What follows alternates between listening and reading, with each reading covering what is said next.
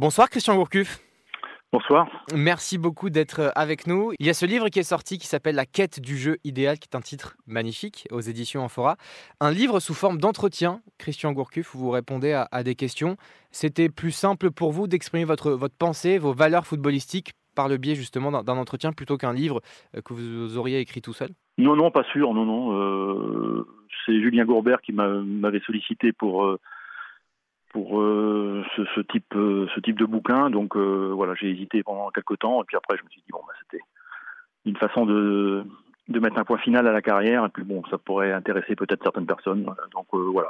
Sinon non si moi j'aurais préféré carrément l'écrire parce que mais bon le je pense que le rendu aurait été peut-être plus indigeste et donc c'est c'est peut-être pas mal qu'elle soit sous cette, sous cette forme, c'est plus c'est plus vulgarisé aussi.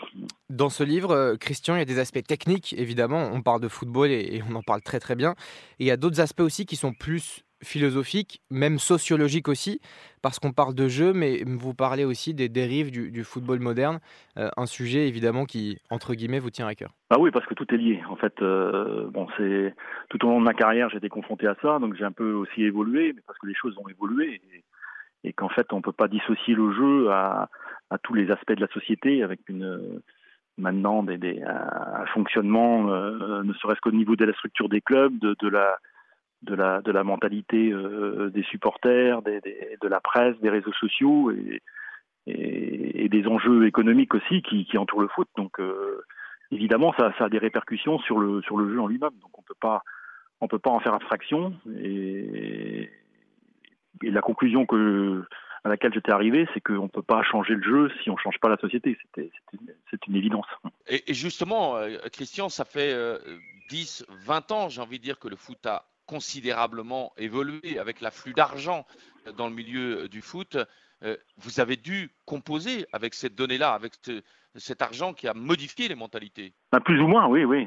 il a fallu, évidemment, on ne peut pas faire abstraction de tout, de tout ça, donc d'un environnement qui se dégrade. Donc, à, tout point de vue. Et d'abord, euh, d'abord, ce qui est essentiel, c'est les, les, joueurs, la mentalité des joueurs avec les, les agents. Donc ça, ça, j'ai vu, j'ai vu les choses euh, changer. Donc, euh, je me suis adapté tant bien que mal. Et puis à un moment donné, bon, le constat que je faisais aussi sur la fin, et c'est pour ça que la retraite est arrivée au bon moment, c'est que j'étais en, en, complet décalage et que j'avais plus envie de, j'avais plus de plaisir à fonctionner de cette, de cette manière. Donc, euh, donc c'est c'est juste un constat. Euh, et j'étais pas adapté non plus certainement à ce à ce monde-là. Donc euh, bah, tout est très bien pour euh, pour moi, ce qui n'empêche pas d'avoir une analyse très critique sur sur ce qui se passe évidemment. Christian Gourcuve, justement, ce livre qu'on rappelle, il s'appelle La quête du jeu idéal. Quel est le jeu idéal pour vous? Bah, C'est le plaisir. c'est le plaisir de jouer qui qui est aussi un peu, euh, je dirais, un souvenir de l'enfance. Euh, c'est ce plaisir euh, du maniement du ballon. Moi, ce que j'ai éprouvé surtout dans mon, enfance, dans mon adolescence. Et puis, comme c'est un jeu collectif, c'est le plaisir partagé. Donc, ça sous-entend justement des aspects relationnels qui, sont de plus en plus difficiles à, je pense, à, mettre en place maintenant dans la société. Donc c'est les, les, deux aspects sur les ces deux, deux valeurs sur lesquelles je me suis appuyé moi tout au long de ma carrière. C'est euh, privilégier le plaisir, le plaisir, euh, plaisir de jouer ensemble. Et ça, ça vous vient d'où cette recherche du plaisir, cette recherche du collectif? Parce que c'est tellement ancré en vous depuis si longtemps. Euh, d'où ça vous vient? Bah De l'enfance, hein, comme je l'ai dit, c'était j'ai éprouvé de telles émotions euh, sur les terrains, mais pas enfin les terrains, les, les, les petits matchs avec les copains, c'était mon c'était mon obsession. C'était j'ai toujours été euh, guidé par ce, cette, cette, envie de jouer, ce plaisir de jouer. Euh, j'ai bon, fait des études, mais les études, bon, c'était juste en parallèle. Hein, c'était pour moi, c'était d'abord le foot euh, qui, qui, comptait. Donc euh, c'est et puis après, j'ai eu, j'ai fait des rencontres de euh, bon, notamment, j'en parle un petit peu de, de François Thébault, qui était le mmh. rédacteur en chef du Mémoire du foot, qui était, qui défendait aussi cette idée euh, d'un, d'un jeu, d'un jeu collectif et et évidemment, ça m'a ça m'a construit aussi. Ça m'a après avec des, idées plus euh, plus philosophiques. Et donc euh, durant toute mon toute ma carrière de, joueur et quand je suis devenu bah, entraîneur, bah, j'ai voulu mettre ça en place avec une adaptation, comme je l'ai dit, parce que j'ai vu les choses évoluer. Christian, quel est votre premier souvenir de, football, votre première émotion? Est-ce qu'il y a un match, une équipe, une période, un coach euh, qui vous a marqué et qui vous a presque guidé à la fois en tant que joueur et puis en, tant qu'entraîneur? Ah, Vous savez, les, les, émotions les plus intenses, c'est des, petits matchs avec des copains. Donc, euh, vous voyez, c'est pas ce qui, ce qui veut dire que c'est pas non plus forcément le niveau auquel vous évoluez qui est euh, qui reflète le plaisir hein, que vous avez à exercer. Donc ça, c'est la, la première chose. Après, quand ma carrière de joueur, bon, j'ai, euh, je suis parti du Stade Rennais parce que ça me plaisait plus justement, que j'avais plus ce, plaisir-là. J'étais rejoindre Jean Prouf dans un, enfin un club de division 3, un petit padelin dans le nord du Morbihan euh, euh, qui s'appelle Bernay. Et là, j'ai, j'ai trouvé un contexte extraordinaire sur le plan, sur le plan du foot, sur le plan humain. Et, qui était illustré par, par Jean Prouf, qui, était, qui a été pour moi certainement un, un révélateur justement de cette euh, de ce plaisir de jouer ensemble. Euh, voilà, même si, si les choses n'étaient pas très structurées à l'époque. Le Stade Rennais, euh, Christian Gourcuff, il y a deux passages à Rennes, 2001-2002 et puis 2016-2017. Alors on vous avait aussi appelé pour un projet qui était plutôt un projet long-termiste, avec évidemment une vraie identité de jeu, presque une identité régionale d'ailleurs, avec également la, la, formation des jeunes, quelque chose qui, qui vous plaisait, qui, qui vous correspondait. Mais il y a quand même quelques regrets, je suppose, dans, ces deux passages-là. Bah, c'est ce que c'est mes les gros regrets de ma carrière. C'était c'était quelque chose qui me correspondait, euh, pour lesquels j'avais j'avais répondu euh, avec beaucoup d'enthousiasme. Donc euh, ça, s'inscrivait sur la durée, sur le et puis en fait bon ben c'est ça s'est terminé parce que justement le foot est est à la main de de, de financiers, de, de et de, de, personnes intéressées. Il y a beaucoup de beaucoup d'intérêt maintenant dans le foot. Donc c'était et surtout la deuxième fois parce que la, je dirais la deuxième fois c'était pire parce que c'était hmm. ça faisait suite à, la, à la, première. Donc c'était ça a été euh, oui oui c'est un, c'est une blessure qui se qui se guérira jamais. C'était pour moi j'en veux énormément aux personnes qui ont manigancé cette cette opéra. Et en l'occurrence il s'agissait euh, François Henri Pinault, mais aussi euh, des Vous savez, les, le problème des clubs, c'est que c'est ça fait partie des. Maintenant, les propriétaires sont des holdings qui ont. Il y a des lobbies euh, derrière qui. C'est pas spécifique euh, euh, au Stade Rennais. Le Stade Rennais, c'est encore un peu privilégié parce qu'il y y y a François Pinault qui était qui est attaché à la Bretagne, au Stade Rennais, donc qui, représentait quelque chose. Le, le, le problème majeur, c'est que c'est pas c'est pas lui le directeur de la holding. Et vous savez, maintenant, vous regardez un peu tous les clubs, c'est ça fonctionne comme ça, donc c'est pas c'est pas spécifique. Je veux dire, Stade Rennais est encore, je dirais, un petit peu plus sain peut-être que beaucoup de, beaucoup de clubs. Il faut juste rappeler quelque chose, c'est que euh, quand euh, Christian Gourcuff est appelé pour la première fois euh, au début des années 2000 par le Stade Rennais, c'est l'occasion pour lui de transposer ses idées dans un club qui a des moyens beaucoup plus importants que, que Lorient. Et c'était ça vraiment l'enjeu. C'est sans doute ça, votre frustration aujourd'hui, Christian, c'est de ne pas avoir pu exprimer vos idées sur la durée, avec des moyens un peu plus importants que euh, Lorient où, là c'était forcément un peu plus limité. Oui, oui, il y avait, enfin, il y avait un projet qui s'était, j'ai signé pour cinq ans euh, avec une identité euh, de jeu, une identité régionale qui s'appuyait sur la formation, avec un président René Ruello qui, bon, qui est devenu un ami et avec lequel j'étais en, phase complètement. Donc, il y avait tous les éléments qui étaient qui étaient réunis. Donc euh, évidemment la, déception, elle est, à hauteur de, justement de, de, des espoirs que j'avais que j'avais mis. Maintenant, euh, euh, je pense que c'est quand vous arrivez quelque part, c'est toujours un petit peu difficile parce que vous êtes confronté à des sensibilités différentes. Et, ce que j'ai pu faire à Lorient, c'est le temps qui m'a permis de le faire. C'est-à-dire et on et le temps, vous l'avez quand vous partez de très bas. Et, donc moi, on m'a pas emmerdé à, Lorient parce qu'on est parti de très bas, donc on n'intéressait pas grand monde. Et après, le, justement, la progression et le, passé faisaient que justement, j'étais, j'étais un petit peu euh, protégé. Jusqu'à un certain, un certain temps où bah, on a on a retrouvé un fonctionnement euh, un petit peu identique aussi. Et puis bon, là, je suis, je suis parti. Le temps, justement, c'est une donnée qui est importante, qui n'existe plus vraiment dans le football avec cet impératif de résultat qui est, omniprésent. C'est vraiment, aujourd'hui, bah, d'ailleurs, il y a des coachs qui le disent, est-ce que le, résultat et l'impératif de résultat, c'est quelque chose qui va un petit peu gâcher, entre guillemets, la qualité footballistique? Vous savez, c'est toujours, c'est aussi comme la société, c'est-à-dire qu'on est, euh, l'efficacité. Quand on fait du sport, c'est pour gagner.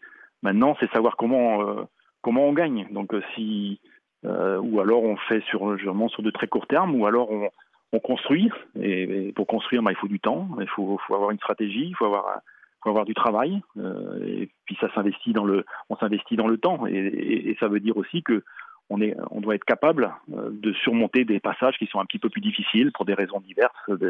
Or maintenant, la, la, la, société ne permet plus. Vous avez deux défaites, ben, on, remet tout en cause. Donc euh, euh, il n'y a plus d'investissement dans le dans le temps. Mais c'est pas spécifique au foot. Je vois les je vois les, les, les, boîtes comment elles fonctionnent aussi avec des gens justement qui qui ne sont qui ont qui n'ont pas la spécificité euh, technique et sur le plan du foot, euh, le foot est dirigé par des gens qui ne sont pas du tout sportifs. Le temps, vous en avez beaucoup euh, maintenant, mon cher Christian. Euh, est-ce que ça vous manque quand même le football? Parce qu'il y a surtout, alors c'est les anciens joueurs, les anciens coachs qui, en parlent beaucoup, cette adrénaline euh, des matchs, ce plaisir d'animer des séances, d'être au quotidien avec des joueurs, au quotidien de l'entraînement. Il y a quand même peut-être un, petit manque ou vous êtes totalement épanoui aujourd'hui dans, votre nouvelle vie, entre guillemets? Oh, bah, Quand vous vieillissez, vous n'êtes pas complètement épanoui parce que c'est mais, euh, mais disons que bon, j'en ai, j'ai pris ma raison et puis, euh, comme je l'ai dit, j'ai terminé, j'avais plus de plaisir, donc c'était aussi plus facile. Et, et, mmh. j'avais pas envie de continuer dans dans, dans ce dans ce constat-là. Donc, euh, j'ai pas de frustration par rapport à, au fait de ne plus euh, exercer. J'ai des frustrations, bien sûr, par rapport à, à, la passion que j'ai par rapport au, au, foot et ce que j'ai fait pendant pendant longtemps. Mais aussi, il faut faut aussi euh, être raisonnable. C'est-à-dire quand on vieillit, on est moins. D'abord, on est en décalage avec notre auditoire, donc à partir de là, ça devient plus difficile. Et puis après, on n'a plus les, capacités physiques aussi pour euh, pour être vraiment entraînant, pour être. Euh, on a un dynamisme qui s'émousse.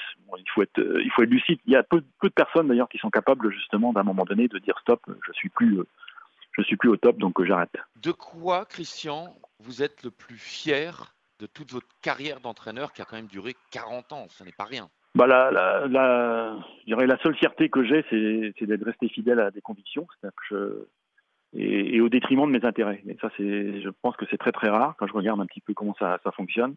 Euh, on a beaucoup d'opportunisme, de, bon, peut-être avec des, des gens qui ont besoin aussi de, bah de, de bosser, et puis de, et donc on a c'est beaucoup de réseaux, des, lobbies, comme j'ai dit. C'est, moins les compétences maintenant que, que, des relations qui font que on fait une carrière. Et euh, moi, je suis resté fidèle à des, convictions, euh, comme j'ai dit, au détriment de, mes intérêts. Quand j'ai, quand ça correspondait plus à ce que euh, je ressentais, mes, mes aspirations, je suis, je parti. Ça, c'est vrai que ça, c'est une c'est la seule fierté que j'ai de, ma carrière. Après le reste, j'ai eu la chance d'évoluer, comme j'ai dit, à Lorient dans un contexte qui était qui était très favorable justement à mes idées. Donc euh, et après, j'ai vu aussi sur les expériences suivantes. Euh, je parle pas de l'Algérie parce que c'est un peu un peu différent, mais c'était que que quand vous arrivez, c'est très très difficile parce que vous êtes confronté justement à des, à des ambitions personnelles et donc à un moment donné, ça ça se retourne contre vous dès que vous avez une période un peu plus difficile. Sur vos 40 années euh, de banc, euh, vous en avez quand même passé 25 à Lorient, en faisant passer ce club de la division régionale jusqu'au monde professionnel, que vous avez fait monter deux fois euh, Lorient en Ligue 1. Ça, c'était quelque chose qui, quelque part, est extrêmement rare et ne pourrait quasiment plus arriver. Est-ce que dans toutes vos expériences, parfois certaines se sont mal terminées, est-ce que vous vous dites qu'à certains moments, vous avez peut-être commis des erreurs? Des erreurs euh, euh, Enfin, des erreurs, non. Je, enfin, des erreurs. Après, vous avez, vous pouvez toujours être meilleur. Vous pouvez être toujours meilleur dans, dans, la communication, notamment dans les choses, euh, dans les relations, peut-être. après, vous êtes comme vous êtes avec votre caractère. C'était bon. C'est maintenant. Enfin, sur à Lorient, je vois pas trop de, je vois pas trop de choses qu'on aurait pu faire différemment. Et à Rennes et à Nantes bah, j'étais trop ambitieux dans le, enfin, pas, surtout à Rennes. Moi, à Nantes, c'était un peu différent parce que je tenais euh, sur du très court terme, donc c'était, les choses étaient très, très claires dès le départ. À Rennes, euh, j'ai cru, j'ai cru que, que j'avais le temps, j'ai cru que je pouvais fédérer, euh, et, en, et en fait, bah, il faut, c'est le temps qui permet de fixer les choses et pas donc. Euh, je pensais aussi avoir l'appui de la direction. Euh, je, je l'avais hein, sur le, en ce qui concerne René Ruello, mais je l'avais pas pas complètement. Donc, euh, mes, mes erreurs, c'est ça, oui, d'avoir été un peu naïf, oui. Et, et d'avoir été un peu naïf. Et, et quand vous évoquez également l'aspect communication, vous pensez à la communication euh, en interne ou avec l'environnement du club, avec l'extérieur du club? Bah, La communication, elle doit coller à votre personnalité. Donc, euh, c'est vrai que euh, j'étais pas, je suis pas d'un naturel très volubile, donc euh, la manipulation, c'est la, la, la, communication, c'est pour moi beaucoup de manipulation. Ça, je peux pas faire. Donc ça, c'est clair. Bon, après, euh, sans être dans la manipulation, on peut peut-être être, être, être, plus souple euh, quelquefois. Donc euh, c'était bon. Mais justement, justement, Christian, pour vous avoir connu pendant tout votre parcours d'entraîneur à Lorient, à Rennes et à Nantes, moi, je vous ai trouvé très différent sur vos dernières années à Nantes je vous trouvais justement un peu plus rond. Bah oui, parce que le, bah constat, je l'avais fait déjà, quoi, par rapport à, à mon auditoire, un environnement. J'avais déjà fait les constats. Donc, euh, ça sert à rien de rentrer en guerre avec tout le monde. Donc, c'était, dans, les. Euh, si vous êtes dans l'exigence euh, constante et si vous n'êtes bah vous vous, vous vous pouvez pas fonctionner donc euh, il faut être mais ça on perd aussi un peu en justement en, idéal donc je sais pas si c'est une très bonne chose mais bon c'est vrai que y a euh, à un moment donné, ça ne peut fonctionner que dans un, dans un climat, et, c'est avec tout le monde, hein, c'est avec, les, avec les supporters, c'est avec les dirigeants, c'est avec les joueurs, c'est avec les agents, c'est avec les, les, journalistes aussi. Donc euh, d'avoir euh, justement une, une relation, euh, je dirais, apaisée. si vous êtes en conflit avec les différents des, différentes personnes, ça, ça, ça se complique euh, énormément. Donc, euh, enfin, y a des, après, il y a des, y a des fonctionnements, euh, il y a des coachs qui sont, qui aiment le conflit, qui, travaillent dans le conflit permanent. En tout cas, ce qui, ce qui me concerne, c'est pas, pas comme ça que je concevais mon, mon travail. Est-ce que dans, dans ce, cet écosystème actuel footballistique, il y a quand même des hommes euh, dans lesquels vous vous reconnaissez bah, tous, tous, les constats que je fais, ça ne veut pas dire qu'il n'y a pas des bons matchs, qu'il n'y a pas des bons joueurs, qu'il n'y a pas des, des, entraîneurs qui, qui, qui travaillent pas bien. C'est euh, ce qu'il faut savoir déjà que les choses sont énormément évoluées. C'est-à-dire que moi, quand, j'étais entraîneur, je faisais mes séances, j'ai fait jusqu'à la fin. Donc euh, maintenant, vous avez des staffs, vous avez des euh, et, donc on, ne sait plus d'ailleurs la, la, responsabilité du véritablement du coach. C'est-à-dire qu'il y a c'est tout un staff avec des et, on, on va pas très très loin dans, l'analyse. Donc euh, non, le et après je sais pas trop comment justement les, ça fonctionne dans les dans les clubs. Pour moi, enfin évidemment, euh, pour avoir été euh, un admirateur du Barça euh, des années de 2010, bon, une personne comme Guardiola, je pense, maîtrise très bien son sujet et, constamment et complètement dans la dans la philosophie que que, que j'ai du, du, du, jeu, avec, une adaptation à, avec les contraintes du, du, très haut niveau et ce qui est et quand je dis très haut niveau, c'est pas simplement technique, c'est aussi des contraintes, euh, je dirais, de l'environnement. Et si on devait citer un entraîneur français dans lequel vous vous reconnaissez? Il y a deux entraîneurs en vogue qui, qui, qui étaient, qui ont travaillé avec moi à Lorient, euh, c'est Francaise et puis euh, Régis Lebrise. Donc je connais leur, je connais leur qualité. Donc euh, ça se traduit par les par des résultats aussi intéressants, notamment Francaise qui est à Lens, c'est tout à fait étonnant quand même les les résultats qu'il qu obtient. Donc, euh, mais je, bon, je l'ai connu, donc ça me surprend pas. Après, savoir comment, je sais pas comment il travaille. Donc, c'est pour juger un entraîneur, il faut savoir comment il travaille. Et mais bon, là simplement, les, je dirais les, les les, les, résultats parlent pour lui en tout cas. Quel est le meilleur joueur que vous avez entraîné, Christian Gourcuff? Ah, Ça c'est très très difficile parce que sur 40 ans vous en avez quand même pas mal. Et donc euh, euh, c'est difficile. J'ai fait allusion à Sedou Keita parce que c'était, c'est vrai que ça a été un joueur qui était, parce qu'on était en division 2 à l'époque et donc c'était tout de suite une, une révélation et il a été très très important pour euh, pour la deuxième montée en, en, L1. Maintenant, il y en a eu d'autres. Hein. Je pense, il y a eu Laurent Colcieni qui était c'est phénoménal aussi sa, sa progression. Enfin, il y a Marama Vaura dans la dans la sensibilité du jeu. Il y avait Fabrice Abriel. Enfin, ça correspond toujours à une époque aussi. Quoi. C'est pas simplement il pas isolé un seul joueur. C'était aussi des des, des, des, moments quand même qui étaient euh, qui étaient euh, qui étaient euphoriques et qui et la, la, des prestations collectives mettaient en valeur aussi justement ces individualités là.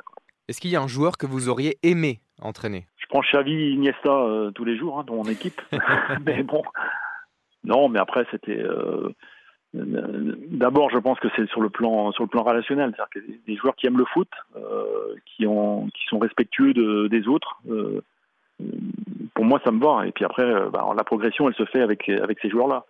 Et ceux qui ont ceux qui ont progressé à Lorient, notamment, c'était ceux justement qui avaient déjà cette mentalité-là au départ. Ensuite, pour conclure, le, joueur le plus attachant, là on ne parle pas de niveau, on ne parle pas de, de, football, mais simplement la personnalité la plus attachante, un joueur avec qui vous preniez plaisir à, euh, croisé tous les matins à l'entraînement Ah bah il y en a eu pas mal. Bon, j'ai pas j'ai pas apprécié tous les joueurs que j'ai entraînés, mais il y en a eu quand même pas mal, la grande majorité. La preuve c'est aussi que j'ai d'excellents rapports maintenant avec des, anciens joueurs et surtout que maintenant il n'y a plus le lien hiérarchique qui, qui, qui et donc euh, plus de plus de barrières. Non non. Euh, bon, je dirais que moi il y a eu l'histoire de Baki Kone que j'ai connu au Qatar, que j'ai ramené en France et que, que j'ai pris à Lorient. Et puis qui, qui avait une chambre chez moi, qui, qui, vivait chez moi. Enfin, c'était c'était une, relation tout à fait particulière. Oui, oui. Donc euh, euh, ça a été euh, d'une façon générale les joueurs africains d'ailleurs ça passait très bien parce qu'il y avait cet affectif qui était qui était présent et ils avaient besoin de cette de ce côté affectif qui était qui était pas forcément dans la communication non plus on en avait une véritable sensibilité commune et en plus, bon, sur l'amour du foot, c'était souvent, souvent quand même très positif. Euh, Christian Gourcuff, donc à ce, ce, livre, on le rappelle, La quête du jeu idéal. Euh, dans ce livre, évidemment, comme, chaque livre, il y a une magnifique préface dont je vais lire un, extrait. Euh, claquez vos passes, qualité du contrôle, jouez ensemble, je donne, je me déplace. Ces termes répétés maintes et maintes fois résonnent encore dans ma tête. cette magnifique phrase qui est écrite par Johan Gourcuff, votre fils. Simple question, comment va-t-il? Très bien, très très bien. Il s'occupe de ses enfants, il joue au tennis, il il est seconde série, donc il prend du plaisir aussi à jouer. Donc euh, voilà, il, il, gère très bien sa vie d'après. Euh, voilà, en plus il est, il, est à proximité, donc euh, ça me permet de le voir souvent, de, de, de voir ses, ses enfants. Donc voilà, on est, on est l'un et l'autre dans une autre, une autre vie et de façon très sereine. Il y a quand même une énorme frustration par rapport à la carrière de Johan. Oui, bien sûr. Bah, pour, enfin, c'était ces problèmes de blessure qu'on, qu'on enfin, c'est, et j'en veux beaucoup moi tout un environnement qui a, qui n'a pas pris ça en compte. Mais bon, c'est, c'est comme ça. Vous savez, après, dans, quand vous, quand vous arrivez en fin de carrière, quand vous faites le bilan, c'est pas la, ce qui est important, c'est les émotions que vous avez connues et c'est pas c'est pas forcément sur la durée. Alors, on voudrait que ça dure toujours plus longtemps, que ce soit plus long, mais bon, je dirais euh, arrêter sa carrière un petit peu avant ou après, ça pas, ça pas d'incidence sur les, sur le, la qualité des émotions que vous avez pu, euh, vous avez pu connaître. Et, Johan était un passionné de foot et la frustration qu'il a eue, c'est justement de plus, de plus pouvoir jouer à son, enfin, son, en, possession de toutes ses, ses qualités pendant, sur la fin de sa carrière. À qui en voulez-vous par rapport à sa carrière? Oh, il y a eu tout un contexte, je dirais. C'était, c'était, c'était général. Donc, euh, non pas que, que, oui, mais enfin, c'était, c'était, je dirais que sur les, sur les blessures, euh, il y aurait des aspects médicaux dans lesquels je veux pas, pas trop rentrer, mais enfin, après, c'était, c'était surtout de reconnaître qu'il y avait un problème, euh, qu'il y avait un problème, physique, et, on a mis les choses sur, l'aspect mental, donc ce qui montre bien toute cette, c'est aussi cette manipulation, cette interprétation de, la presse euh, euh, avec des gens qui parlent sans, savoir, c'est bon, c'est un peu c'est un peu l'époque, hein, donc euh, mais bon, c'est pas c'est pas grave finalement, hein, c'est pas c'est juste ça a été assez difficile à vivre à, ce moment-là. Est-ce que vous regardez des matchs avec Johan aujourd'hui? Ah non, pas avec lui, non, non. Déjà, il n'en regarde pas beaucoup, un peu plus que moi peut-être, mais enfin pas beaucoup. Donc voilà, on se, euh, c'est juste euh, si on a envie, euh, voilà. Puis avec des équipes qui nous intéressent. Donc moi, en ce qui me concerne, c'est plus facile parce que j'ai j'ai plus d'abonnement, donc ça, ça réduit quand même considérablement les les, possibilités de voir. Donc là, vous allez me dire que Christian Gourcuff ne regarde pas ces magnifiques affiches de Ligue des Champions, par exemple. Bah non, parce que j'ai pas les abonnements. Donc déjà, alors je pourrais voir des, je pourrais voir toujours des extraits, mais bon, non, je sais pas. Le... C'était une façon pour moi aussi de, de, couper, déjà avec le principe de ces dans, l'économie du foot. Et alors même si ça va pas changer les choses, hein, mais c'était voilà. C'est, et puis c'est, me désintoxiquer aussi un peu de, de du foot à, à, outrance. Donc euh, même si ces affiches là, oui, là ça vaut le coup quand même de, de, de les regarder parce qu'on voit on voit des choses. J'ai lu quelque part que vous, avez, vous aviez regardé la finale de la Coupe du Monde en différé. Oui. Explique, expliquez-nous. Oui, parce que je voulais voir le match euh, de façon. Euh, déjà, les commentaires, j'ai énormément de mal à les supporter. Donc, euh, de le regarder. Alors, bon, après, il faut avoir l'ambiance quand même du match. Et le fait de regarder en, différé, ça permet d'avoir une analyse euh, objective du, jeu et pas, de, être dans les émotions par rapport justement à cette, aux, commentaires. Donc voilà, et moi je suis pas suis pas supporter de l'équipe de France. Je regarde un match, que ce soit l'équipe de France, que ce soit le Brésil, que ce soit l'Argentine, de de façon très euh, très détaché sur le plan de du, du supporterisme. C'est pas donc euh, je regarde simplement. Euh, j'essaye d'analyser le jeu, de regarder le jeu et puis d'être d'être objectif dans le dans dans mon dans mon appréciation. Et ça veut dire que pendant la finale, vous étiez en balade avec vos chiens sur la plage? Oui, j'étais en balade, ouais, parce que j'étais, c'était en plus en fin d'après-midi, donc je n'allais pas, pas me mettre devant la télé, donc voilà, c'était, c'était pas une obsession de, de, savoir si la France allait être championne du monde. C'est pour moi, c'était pas, euh, c'était ça, ça pas, ça a pas troublé mon, mon sommeil. Après, j'ai regardé le match euh, tranquillement. Je pense en connaissant le résultat? En connaissant le résultat. En, connaissant le résultat, oui, oui, oui, oui. Donc vous l'avez appris à la radio? Oui, c'est ça. Je suivais, euh, je suivais, comme j'étais en, en, déplacement, je suivais le, je suivais la radio sur Internet et puis donc après, ben, j'ai pris le je me suis installé devant ma télé et puis j'ai regardé. Bon, j'espère en tout cas que vous, vous écoutiez RTL, mon cher Christian. Sinon, ça va très mal se passer. Merci infiniment. On pourrait discuter avec vous pendant, pendant des heures. On rappelle la sortie de ce livre, La quête du jeu idéal aux éditions Amphora. Magnifique livre de football. Merci beaucoup, Christian Gourcu, d'avoir été avec nous. Merci, merci à vous. Merci beaucoup, Philippe Audouin, également envoyé spécial dans l'Ouest. Eh bien, avec plaisir, Baptiste.